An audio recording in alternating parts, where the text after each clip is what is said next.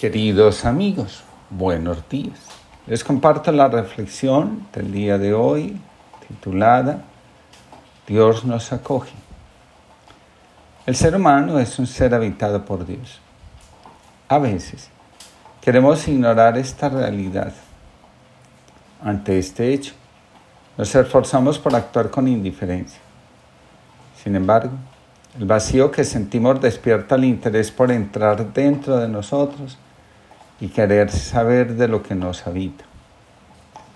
Nos estremecemos cuando sentimos la soledad y la confusión. Queremos huir lanzándonos frenéticamente a la acción. Creemos que si tenemos una agenda llena de actividades, también la vida está llena. Aunque el mundo exterior es atractivo, nos asusta y angustia. Solo cuando descubrimos que en casa, en nuestro interior, alguien nos espera y acoge incondicionalmente, empezamos a sentir que vale la pena vivir de modo diferente. Dios nos espera porque nosotros siempre somos sus huéspedes, aunque a veces creamos lo contrario. Para nadie es un misterio el sufrimiento de la humanidad. Tampoco que hoy abunda más el juicio y la crítica que la compasión y la acogida. En tiempos de Jesús, lavar los pies al caminante era un gesto de acogida, de hospitalidad. En el camino se encontraban muchas posibilidades de terminar heridos, bien sea por asalto, bien por las piedras del camino, por la inclemencia del clima o simplemente por la desesperanza propia que se experimenta mientras se recorre el camino.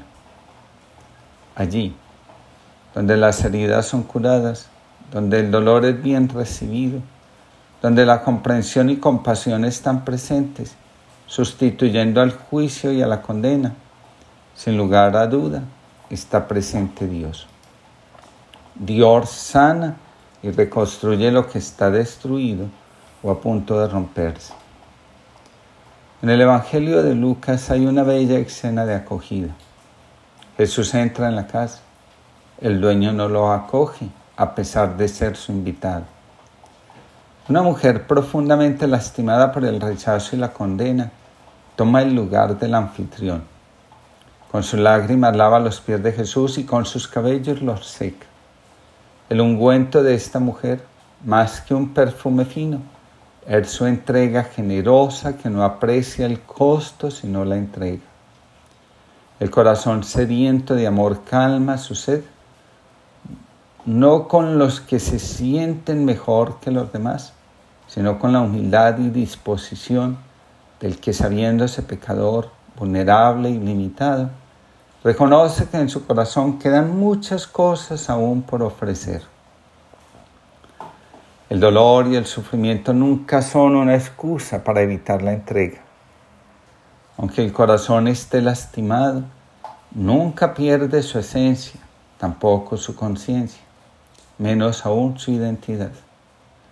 El corazón que sabe reconocer la divinidad presente en el otro, también aprende a soportar el rechazo y la crítica de los demás. Un corazón así es capaz de contemplar la grandeza y cercanía de Dios que está presente, encarnado en nosotros y en nosotros.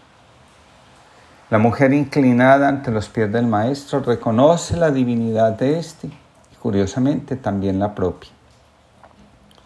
La verdad más profunda del Dios cristiano es su capacidad de abajarse, de ponerse a la altura del ser humano para poder construir con él una relación de amor donde cada uno es y cada uno tiene algo que entregar al otro. A Dios le entregamos nuestro corazón y Él, a cambio, nos da su divinidad. Solo basta que la sepamos acoger, hospedar, alojar en nuestra casa. Un hermano preguntó a un anciano, ¿hay algo bueno para que yo lo haga y viva en ello? Y el anciano respondió, solo Dios sabe lo que es bueno sin embargo, he oído decir que un padre había preguntado al abad Nísteros el Grande, el amigo del abad Antonio, ¿cuál es la obra buena para que yo la haga? Y él respondió, ¿Acaso no son todas las obras iguales? La escritura dice, Abraham ejercitó la hospitalidad y Dios estaba con él. Elías amaba la exiquia y Dios estaba con él. David era humilde y Dios estaba con él. Por tanto, aquello a lo que veas tu alma aspira según Dios, hazlo y guarda tu corazón. En la capacidad de inclinarnos ante el otro, en lugar de ponernos por encima de él, está nuestra capacidad de acoger la vida como es, de asentir a los demás como son y de amarnos a nosotros como imagen y semejanza de la fuente de la que brota la vida, todo ser que vive y habita en la tierra. En su momento, Bergelinger escribió, Cuando excluyo a alguien de mi atención, pierdo la felicidad. ¿Cómo puede un ser humano excluir a otro? Solo es posible si se siente superior. Todos los que se sienten mejores que los demás excluyen a alguien. Todos los que juzgan de manera negativa a alguien o lo condenan, le excluyen. Esta arrogancia nos viene de la moral. Si lo pensamos bien, esta arrogancia llega tan lejos que en nombre de la moral, los que se sienten superiores dicen a los demás, este tiene derecho a vivir, este otro no. Donde hay arrogancia, la hospitalidad se convierte en una faena imposible la hospitalidad, la acogida del otro como es, especialmente si ese otro está herido, desconsolado, desorientado, es la mayor expresión del amor. Nos dice la Sagrada Escritura, algunos, sin saberlo, hospedaron a los ángeles.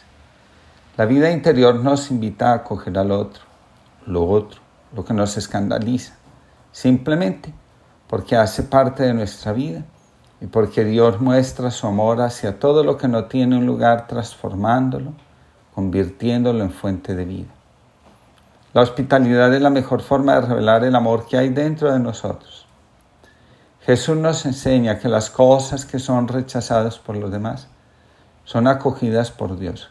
Él hace suyas todas las cosas porque sabe que necesitan estar llenas de su alegría. El corazón de Jesús, profundamente hospitalario, siempre despierta esperanza. Si tan solo fuésemos capaces de ofrecer lo que somos, así, sin más, sin dobleces, con lo bueno y lo no tanto. Si tan solo pudiéramos acoger a cualquiera que llegue a nuestra vida como el mejor regalo que se nos ofrece y hacer que se sienta como en casa. Si tan solo supiéramos ser hogar, calor, abrazo. Pedro Guerra. Que tengamos una linda jornada, que sepamos acoger lo que este mes que termina nos ha regalado y abrir nuestro corazón para el tiempo que llega.